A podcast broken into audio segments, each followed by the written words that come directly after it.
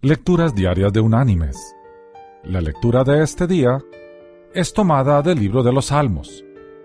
Allí en el Salmo 19 vamos a leer los versículos 1 y 2, que dicen, Los cielos cuentan la gloria de Dios y el firmamento anuncia la obra de sus manos.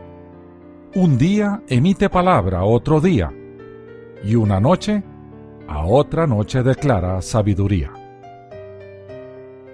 Y la reflexión de hoy se llama ¿Qué hora es? Iba un hombre por la calle y alguien lo detuvo para preguntarle la hora. ¿Qué hora es, por favor? Debo tener cara de buena gente, pensó el hombre porque con frecuencia me para la gente para preguntarme la hora o la dirección de alguna calle.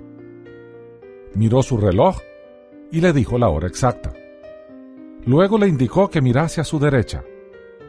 Allí, muy cerca y en grandes caracteres, había un enorme reloj público que marcaba exactamente la hora. Se rió. No lo había visto. Le dio las gracias y siguió adelante. Haciendo prácticas de computación, la chica de al lado le preguntó al hombre la hora. Él le señaló el borde inferior derecho de la pantalla de su propia computadora. Allí estaba la hora con toda claridad y delante de ella misma.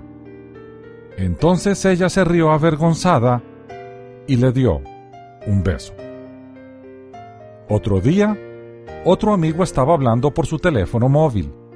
Acabó la conversación y le preguntó al hombre la hora, con el teléfono todavía en la mano.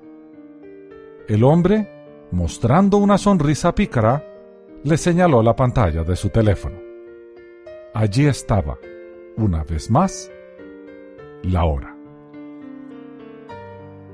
Mis queridos hermanos y amigos, estos son algunos ejemplos de nuestros descuidos de no ver lo evidente. O sea, tener las cosas delante de las narices y no verlas.